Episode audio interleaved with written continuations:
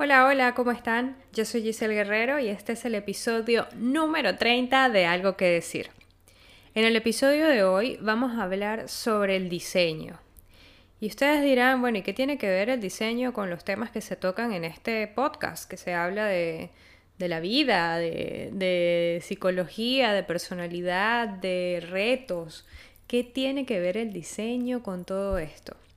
Bueno, primero vamos a entender que todo lo que tenemos alrededor ha sido diseñado para satisfacer nuestras necesidades. Vivimos en edificios porque necesitamos protegernos del ambiente, del entorno, de la lluvia, del sol, del frío, del calor, del viento, de los agentes externos. También necesitamos privacidad.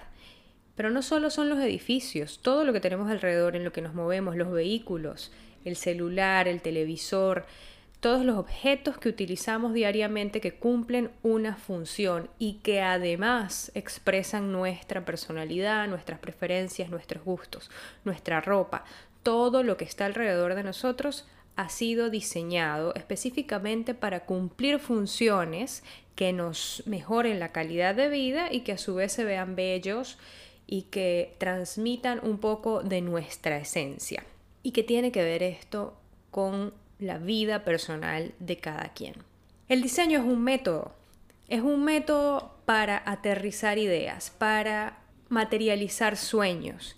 Es decir, primero fue algo que estaba en una nube flotando, era una imagen que se veía en, en la cabeza de una o varias personas era una posibilidad, más no era una realidad, y a través de un método se aterriza esa idea, ese sueño, esa meta se materializa. ¿No sería maravilloso poder usar el método del diseño para nosotros poder planificar, diseñar nuestras vidas para alcanzar nuestros sueños, nuestras metas, para que nuestra vida se adapte a nuestras necesidades, para que cada una de las decisiones que tomemos en el camino sean estratégicas para alinearnos con las personas que de verdad aportan a nuestra vida y a la que nosotros también les vamos a aportar. Qué maravilloso sería poder ver de forma objetiva cuáles son los pasos que yo debería dar para conseguir mis metas, cómo quiero que se sienta mi vida, cómo quiero vivirla, cómo quiero que huela, cómo quiero que se vea estéticamente, cómo quiero sentirme yo en el proceso de vivir mi vida en cada una de esas etapas. Claramente no voy a poder controlar cada, de esas, cada una de esas etapas, no e, es una ilusión creer que podemos garantizar que cada uno de esos procesos de la vida se van a dar tal cual como lo planifiques.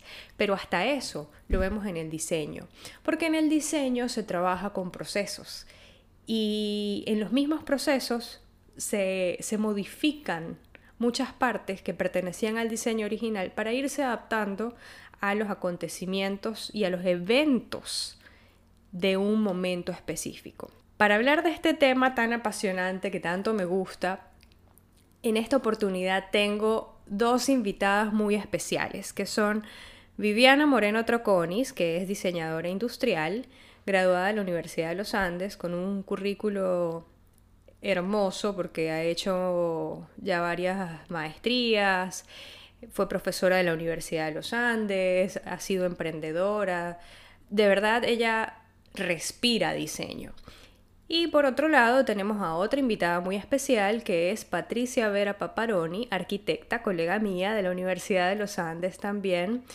Y estas dos chicas han comenzado un proyecto que se llama Vainas Cultas. Vainas Cultas es un blog y podcast de diseño eh, donde se habla en términos que todos podamos entender porque la intención, por lo que, por lo que entiendo de escucharlas y de leerlas, es que cualquier persona pueda entender y pueda apasionarse con el diseño. Así que, ¿qué mejor que estas dos invitadas del día de hoy para navegar el tema del diseño, para tratar de hacer la, la traducción desde la metodología, desde los conceptos de diseños, hacia la vida de cualquier ser humano. Bienvenidas chicas.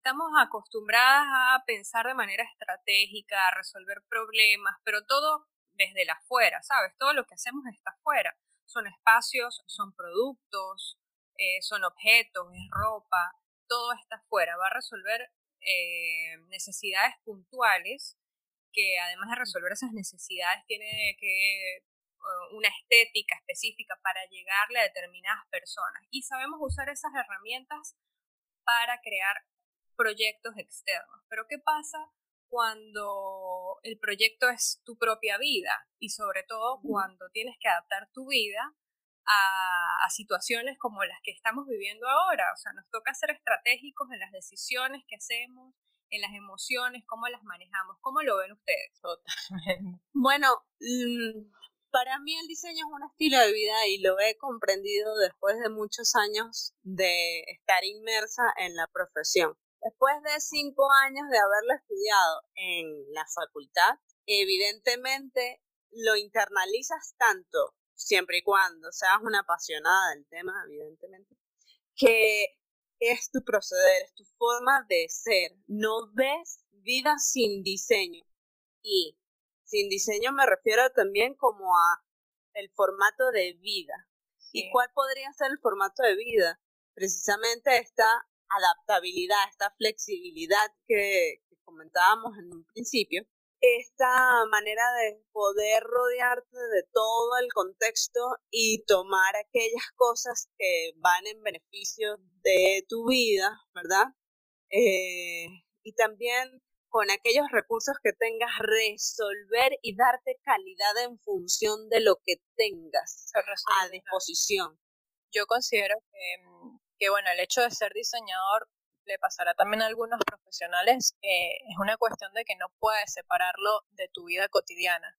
Digamos, no estás resolviendo todo el tiempo números si eres matemático, pero quizás sí este, estás justificando todo lo que haces o lo que te pasa en la vida, por ejemplo, que la justificación es algo que tenemos como muy, muy presente nosotros o nosotras como, como diseñadoras, eh, y siempre estamos buscando el porqué de las cosas, de dónde viene este, y a dónde queremos ir con todo esto. Biff y yo comentábamos que ser diseñadora, eh, pues al fin y al cabo, y tú misma lo dices, ella es diseñadora industrial, eh, de productos, yo soy arquitecta, pero siempre, siempre convergemos como, como en ese estilo de vida del diseño estratégico. Una cuestión también lo que te decía, o sea, no podemos eh, separar la vida de nuestras profesiones y además nos hace ser como personas, nosotras decimos por la calle del medio, porque irse a los extremos no es una solución. Y, y, y, lo que decías también, flexibilizarnos, o sea, tenemos que adaptarnos, sea cual sea el contexto. Y eso, por ejemplo, eh, como arquitectos, pues lo estudiamos muchísimo, el contexto, o sea, no es lo mismo diseñar en Mérida que diseñar en Buenos Aires o en Estados Unidos o en Europa, siempre tenemos que tener presente eh, todas las características que, que, rodean y que están allí presentes en el contexto para saber eh, a dónde enfocarnos, pues, porque si hace mucho calor, obviamente no nos vamos a enfocar en dar calor, sino todo lo contrario.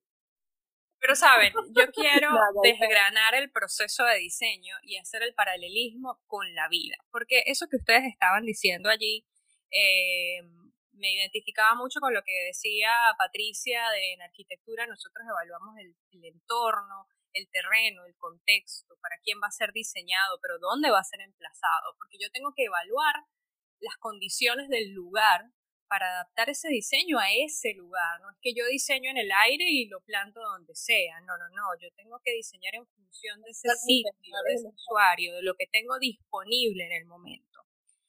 Y mm, allí yo tengo que hacer el paralelismo con, con la vida, ¿no? Porque ¿qué es lo que quiero, cuál es la intención de esta conversación que estamos teniendo? Nosotras nos entendemos con, con términos de diseño, con términos técnicos, pero la idea es traducirlo en una herramienta para cualquier, cualquier persona que no sepa de diseño, cómo puede usar esto que es tan valioso y tan útil para nosotras para diseñar sus propias vidas. Entonces, ¿cómo comenzaríamos antes de evaluar el terreno?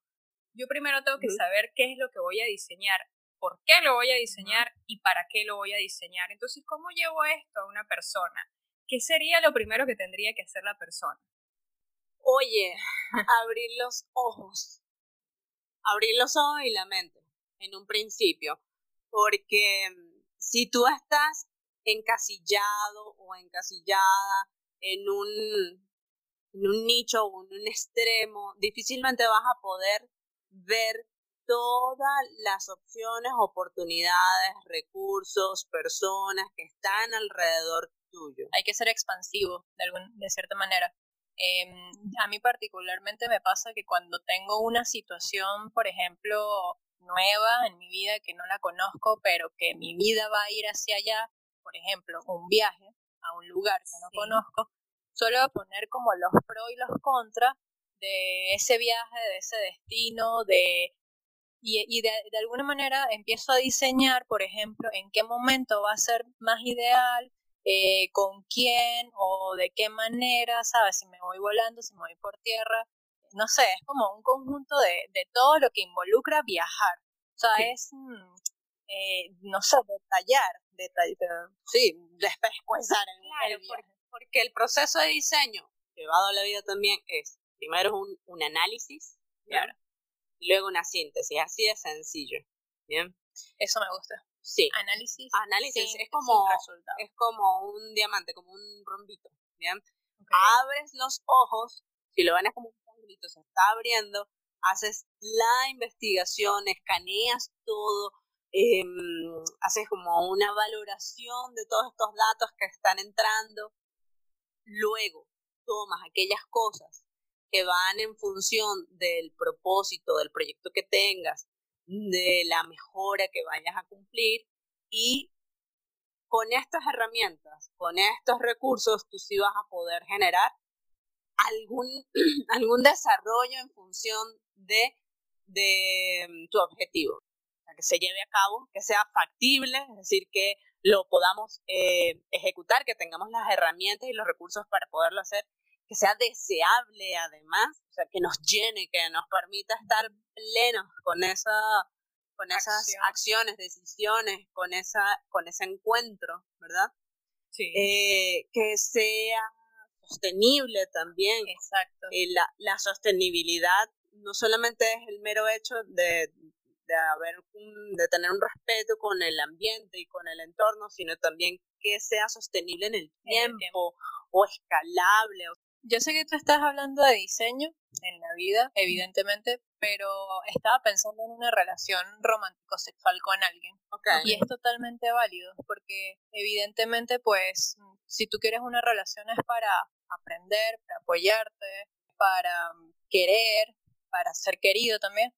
Y todo esto que dices es básicamente eso, o sea, son, es lo que tú esperas de la persona y lo que tú le vas a dar. O sea, ¿sabes? Es como, eh, es un feedback, pues das y recibes. Sí, es un Y eso pasa que haber correspondencia. Pero antes de llegar y a la... un crecimiento, por eso.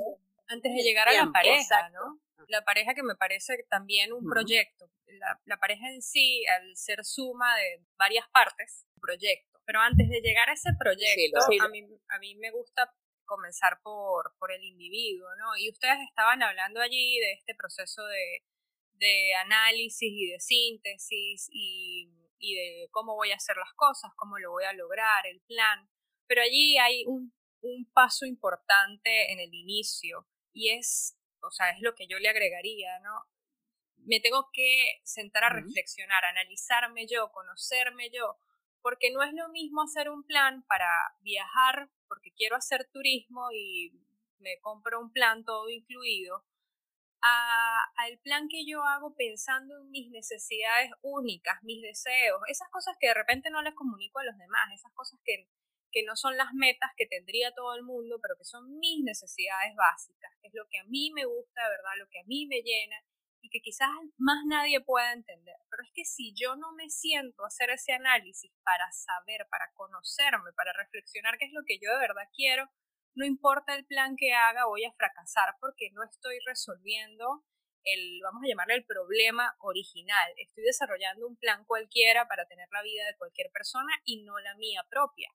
Entonces allí es donde tendríamos que hacer como un buen brief, que es lo que nosotros hacemos en, diseño, que depende de la calidad del brief que tú puedas eh, plantear bien el problema y luego resolverlo. Claro, evidentemente hay que entenderse a uno mismo y además entender que como individuos, pieza única, también somos parte de una sociedad, ¿ok?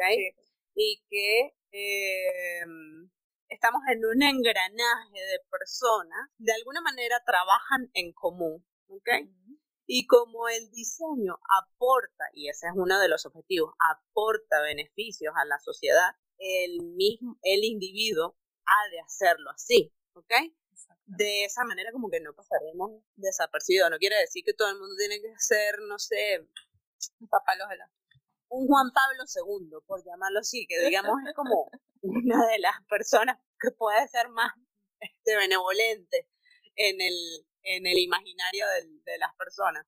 No, recrear las rarezas que tenemos como individuos, explotarlas para que sean, eh, para que lleguen a aportar a los, a los que estamos alrededor, a los que están a nuestro alrededor, a nuestra área de influencia, eh, y eso solo se logrará si, como bien te lo dices, entendiéndonos, o sea, quiénes somos, y además siendo honestos y honestas con nosotras.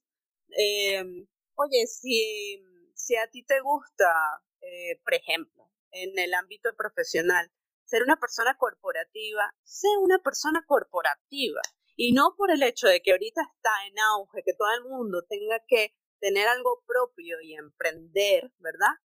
Eh, no por eso dejas de eh, ser parte de una empresa, eh, digamos, grande, igual se puede emprender dentro de una empresa grande. Estoy llevándolo a este, a este tipo, digamos, de, de, de, de, asociaciones para poder entender un poco.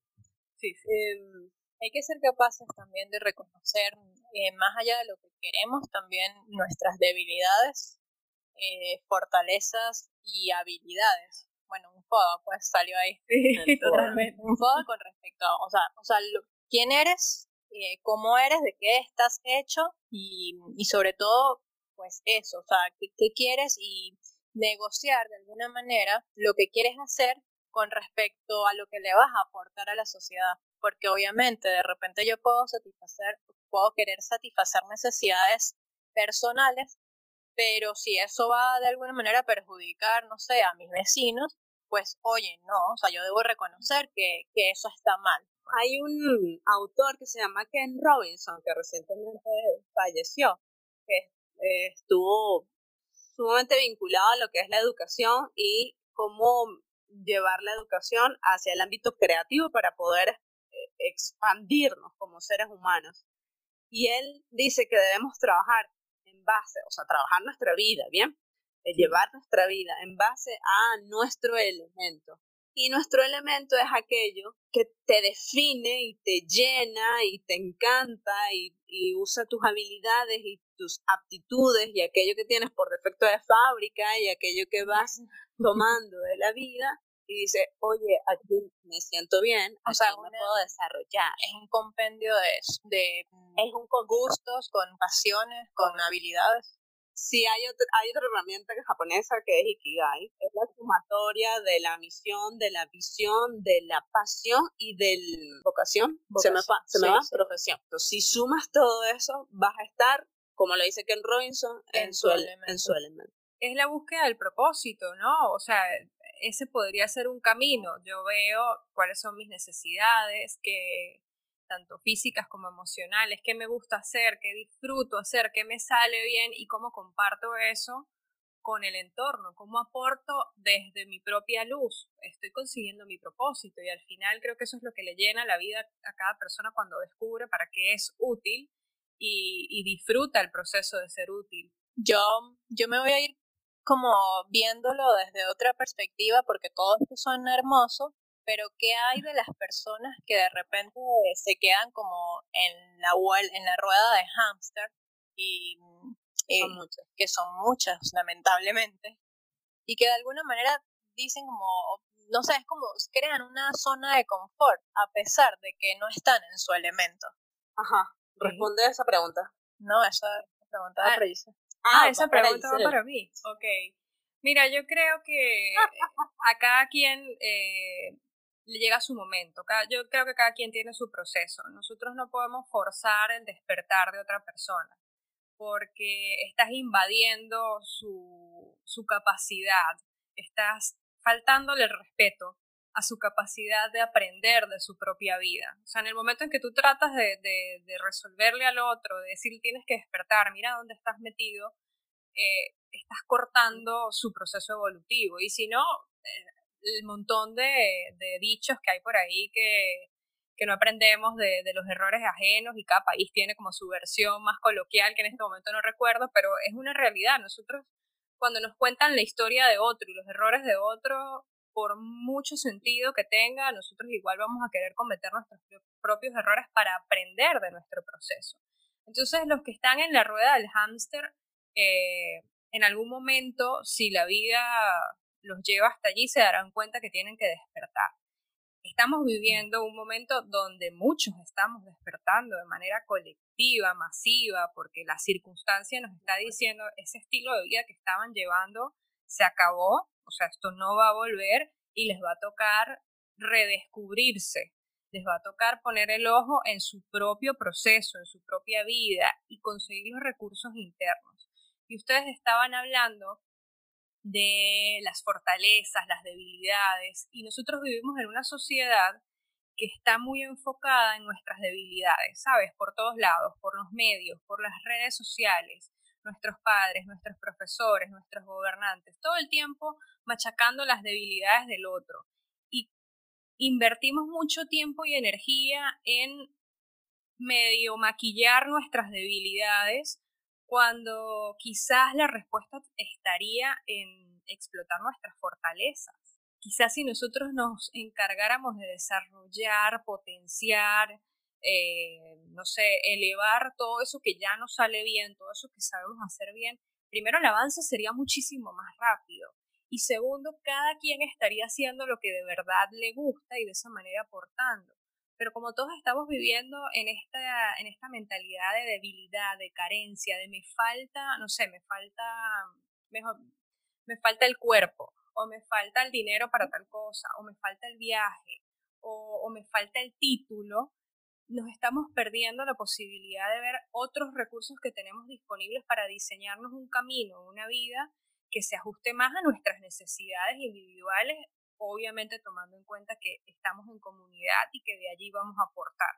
Bueno, es que justamente por eso, por poder entender el entorno y por, por tener el entendimiento de lo que tienes a tu alrededor, podrás tener el manejo de aquellos recursos que tienes a mano.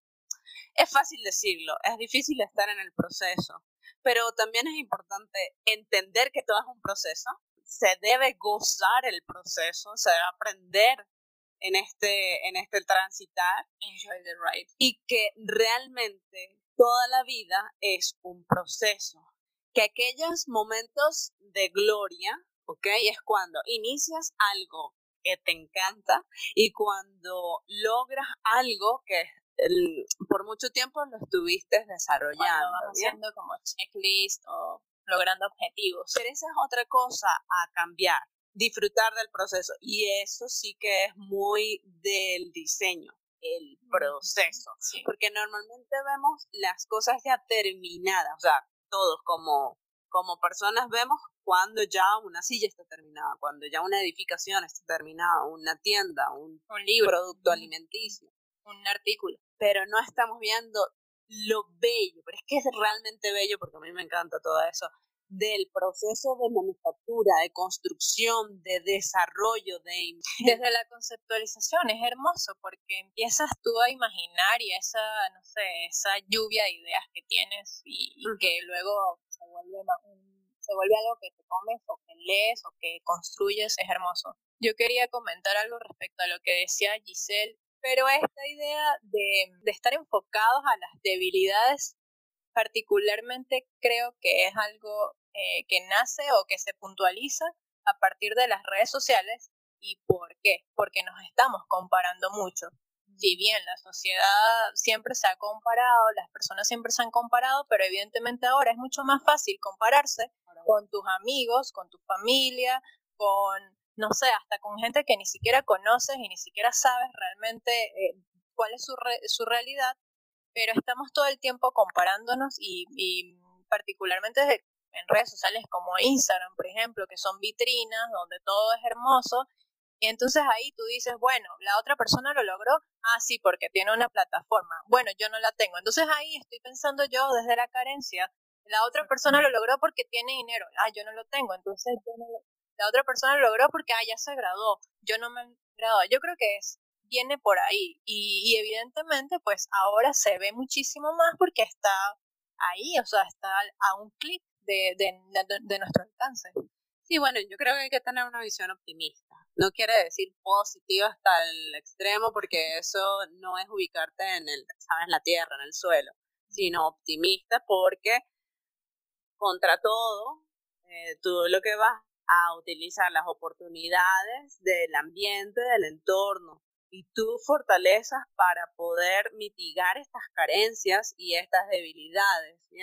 Yo creo que un diseñador en ese particular, en lugar de estarse dando látigos de, de víctima, más bien pensaría desde cómo aprovecho yo, o sea, desde la oportunidad, cómo aprovecho yo eh, las fortalezas de, esa persona que viaja, de esa persona que está gastando plata en comida, de esa persona que está comprando ropa, o sea, en lugar de decir que fuese ella, ojalá yo tuviera, ojalá, ojalá, ojalá, no, más bien como crear en razón de, de esas oportunidades que uno ve. Es un estudio de mercado que tú misma ves en tus redes sociales, en tus comunidades. Ese estudio del mercado, como lo estás llamando tú, que vendría siendo observar a tu entorno, sabiéndolo desde el punto de vista personal y no del diseño, también te va a permitir saber con quién te vas a alinear para lograr tus objetivos, porque por ejemplo, si tú quieres ser una persona viajera, tú no te vas a buscar parejas o amigos que su sueño sea vivir siempre en el mismo lugar, que no tiene ganas de cambios, que lo que quiere es eh, sacar raíces en un lugar específico y más nunca moverse. O sea, cuando tú empiezas a evaluar las oportunidades que te da el entorno, pues también empiezas a entender cuáles personas que están en el entorno quieres que pertenezcan a tu equipo para que te ayuden a ti a construir tu proyecto de vida y a las que tú también vas a ayudar a construir su proyecto de vida. Y ahí entro donde hablaba hace rato Pat de, de la pareja, de cuando tú estás buscando unirte con otra persona y quieren crecer juntas y tienen, tienen proyectos tanto individuales como un proyecto en común, pero va a partir siempre del conocimiento primero de nosotros como individuos para poder saber con quién nos tenemos que alinear, con quién vamos a formar equipo. Sí, en efecto, es importantísimo eso porque si no al final terminas viviendo la vida de alguien más. O son par de incomprendidos y entonces el tiempo eh, se gasta en disputas o en negociaciones cuando todo pudiese ser mucho más fácil. Sí, como más mm, fluido quizás. Sí, también pasa en estudios de diseño, en compañías, en emprendimientos, en una agencia, en una tienda, en una familia. tengas familia también, en la medida, los amigos también. Los amigos quizás sean como la mejor referencia con las personas que tú compartes, ¿no? También porque es el grupo etario, porque a lo mejor este, tú los conociste desde muy chamita, o sea, qué importante es tener ese equipo con el que tú te alinees filosóficamente, ¿verdad? Para poder ejecutar eh, más, puede ser más rápido y puede ser como más afinado, más. Sí, sí, sí, es como como mejor, sí, como mejor desarrolladito. Evidentemente cada individuo tendrá su toque personal, ¿verdad? Claro, Pero lo importante es que no haya choques tan fuertes porque se te va la vida en choque. Bueno, eso, eso pasa cuando te encuentras, cuando eres una persona que va por la calle del medio y te encuentras con personas burdas radicales, o cuando eres de un extremo y te encuentras con gente que es de otro extremo. O sea, eh, yo creo que si todos fuésemos por la calle del medio... Ay, no, qué aburrimiento. Sería genial. yo prefiero la vida. Pero es que la vida una bolita de conflicto. Si estuviésemos todos por la calle del medio, todos fuésemos libranos y tal. No, no, no, no, todos fuésemos libranos. Hay que resolver conflictos, problemas. venga es que del conflicto es que salen las grandes soluciones, si no andaríamos flotando todos en una nube, no tendríamos que resolver ningún problema, ni proyectar nada, ni imaginarnos una solución de nada. Pero es importante como entender que hay grises, que no todo es blanco o negro. Totalmente. Exacto. cuando hablamos de diseño, nosotros sabemos que vamos a tener un tiempo de, del proceso de ideación, luego de la ejecución, y, y en la vida también hay tiempos. En la vida los resultados no se ven de la noche a la mañana, hay unos procesos reflexivos, creativos. Luego tú empiezas a ejecutar y en la ejecución te vas a dar cuenta que algunos cambios van a, van a ser necesarios porque te vas a tener que adaptar a los recursos que hay disponibles. En, en diseño como que estamos más familiarizados con todo, tiene una etapa, unos tiempos, eh, unos recursos y nos cuesta un poco quizás llevar eso a la vida. Eh, necesitamos evaluar lo que ponemos en práctica, que a veces no le damos ni siquiera el, el, tiempo para evaluar eso. Para testar. Quizás tome más tiempo a la evaluación que el mismo desarrollo de. Y el que no entienda de tiempos que se meta en una obra, a ver. Una obra, una obra de arquitectura. Ah, totalmente. yo creo que es como la de entender cómo es la vida. O sea, es, es la metáfora, la vida, una obra de arquitectura. Cuando hablamos de una obra, eh, vamos a imaginarnos un edificio, lo más importante para arrancar es que tenga muy buenas fundaciones. Si las fundaciones fallan, ese edificio no importa lo bello que sea, la calidad de la construcción, si esas fundaciones no están bien hechas, ese edificio se va a caer.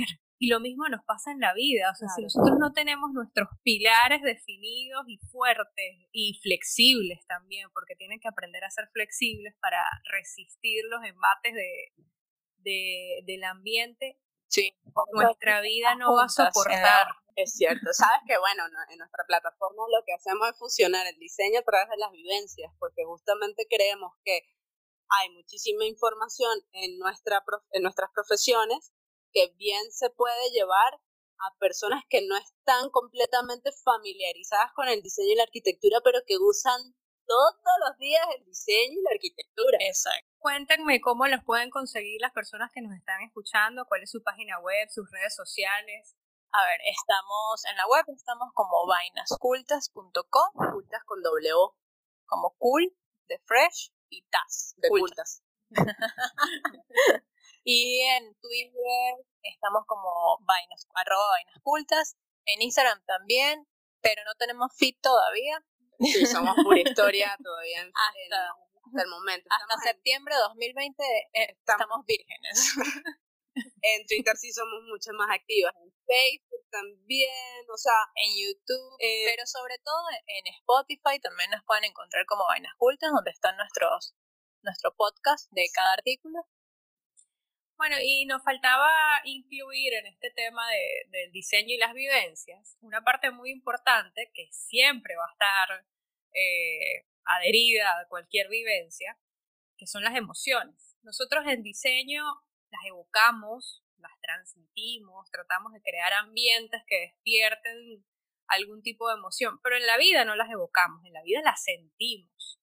Y, esas emociones pueden afectar nuestras decisiones, pueden afectar nuestro plan, eh, pueden afectar y truncar un proceso.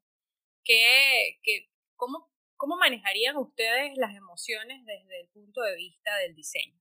Primero tenemos que hacer un reconocimiento que las emociones no, no tienen un plan. ellas están ahí y dependiendo de lo que pase eh, con nosotros y alrededor van a aparecer y te pueden sorprender. Es un poco así como el mundo del que estamos viviendo como el mundo Vika, Sin embargo, el mundo Vika, ¿qué es el mundo Vika?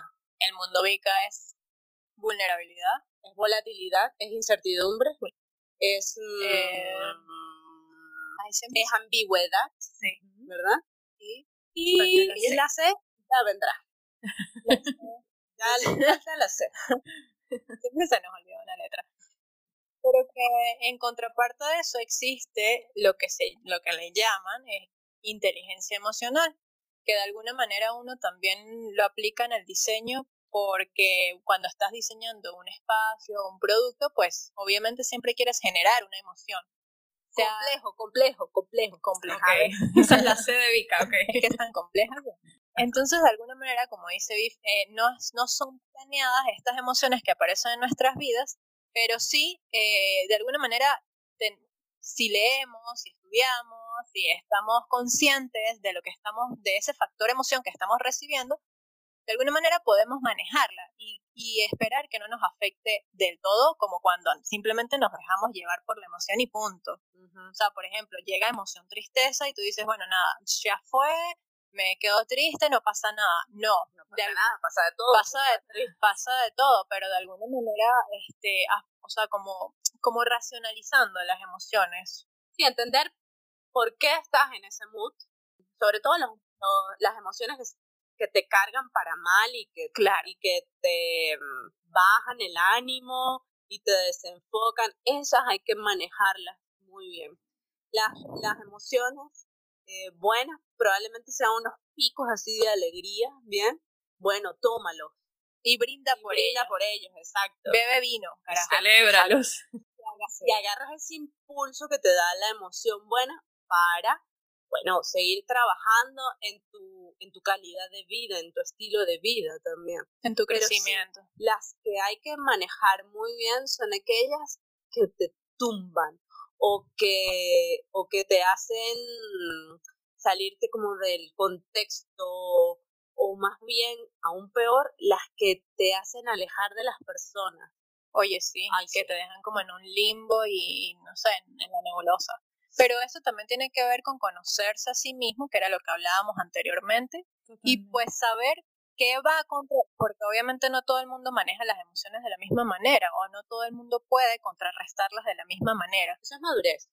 El manejo emocional es madurez. Claro, claro, evidentemente. Sí, sí, y es un poco de inteligencia también. Porque... no tiene nada que ver con la edad. Pero es que la gente confunde madurez con, con vejez, con, con ser muy serio, no divertirse, y no tiene nada que ver con eso. Tú puedes ser una persona muy alegre, que se divierte mucho, que baila, que se ríe, que hace chistes, pero que en los momentos en los que tienes que enfocarte en manejar la situación de la mejor manera, tú puedes pensar eh, claramente y puedes manejar tus emociones para, para atravesar esa situación. Eso, sería eh, saber contextualizarse. Es cierto que es diseño. Totalmente. Entonces, el diseño es aplicable para todas nuestras áreas, para la madurez, para, para todo. Diseño para la vida. sí, para la vida. Claro. Diseño para la vida. Pero fíjate, de esta conversación sale algo, porque entonces si yo voy a diseñar mi vida, entre las variables que voy a tener que tomar en cuenta siempre, van a estar mis emociones o las emociones de la persona que está diseñando su proyecto de vida. Porque si tú te conoces y tú sabes cuáles son tus emociones recurrentes, tú sabes que cuando te frustras a ti te da por deprimirte o, te da por llenarte de ira, tú aprendes a utilizar esa información que tienes sobre ti para crear una estrategia. Incluso pensando en la contingencia, cuando llegue ese momento, cuando yo me frustre o cuando yo me llene de ira o cuando yo me esté yendo al foso de la depresión, ¿qué voy a hacer para manejar esta parte de mí que es parte de este proceso que voy a atravesar. Sí, es todo radica en, conocerse, en saberse. Por ejemplo, yo a veces cuando estoy medio tapada, que no me fluye nada, ni siquiera el título del artículo que estoy escribiendo, necesito caminar, darle una vuelta a la manzana, moverme, porque a veces pues pasas mucho tiempo, sobre todo ahorita en confinamiento, pasas mucho tiempo como en un mismo sitio, a pesar de que ajá, te levantas a cocinar, a ir al baño, a, dormir, a descansar, lo que sea, pero no estás realmente desarrollando movimiento como debería ser. Y eso eh, te tapa la creatividad, te la anula. A mí una de las cosas que más vida me da es estudiar. Suena súper ñoño. No, yo soy tal cual. Para mí estudiar es así como mi, mi parque de diversión. Es que para, para la depresión, estudiar. de verdad. sí. Para la rabia, dormir. Bueno, para la rabia, huir. Agarro la bicicleta o el carro, lo que sea, o bueno, agarro un avión. y para los problemas, dormir. Además, dormir. Pero. es que qué pereza. He dormido mucho Quedan pereza los problemas. Sí, pero el estudio es magnífico porque te abre mundo, o sea, te abre la cabeza perdón, estudiar te lleva a entender. Y cuando entiendes todo, eres el ser como más completo de la vida, porque bueno, yo no, yo no sería capaz de decir que se entiende de todo. O sea, yo creo que tenemos que hacer como la síntesis, el resumen. ¿Qué, ¿Qué es lo que se va a llevar la gente hoy de aquí? ¿Por dónde empiezo? ¿Cuál es el medio? ¿Y por dónde termino? Bueno, En particular creo que es importante como fundamentos tener en cuenta que el diseño justifica, racionaliza las cosas, pero también conecta emocionalmente, ¿ok? Que flexibilización. Exacto, que el diseño como tal es, es como una amalgama, es flexible, es mm, adaptable y, y además, pero es, este, genera, o sea, aporta. Bien, aporta, está. En cuanto a atributos, viable, sostenible, em, deseable, factible. Eso es súper importante en aquellas cosas que tú mm, quieras desarrollarte, tanto personal como para las demás, ¿verdad? Y, y entender que todo conlleva un proceso y un tiempo. A lo mejor no sabemos exactamente cuáles son los tiempos. O sea, esas aplicaciones que nos determinan que a la semana vamos a tener resuelta la vida, no sé, yo, yo la verdad no, no, le tengo mucha fe. Eh, Ni siquiera para hacer dinero, se puede hacer de un día para otro, así que... Pero sí, entender que, que debemos respetar el proceso, que debemos además como internalizar cada, cada fase del proceso y que va a tomar tiempo. Sí que, sí que toma. La vida es un proceso, diría Beth. Enjoy the ride. Eh, disfruté un montón esta conversación. Yo creo que podríamos estar hablando horas y horas y horas porque hay muchísima tela que cortar aquí. Espero que ustedes también lo hayan disfrutado. Demasiado, sí, sí, muchísimo. y eso, y, y hablamos muchísimo y eso que no tenemos vino, porque con vino hablamos más. sí, me imagino.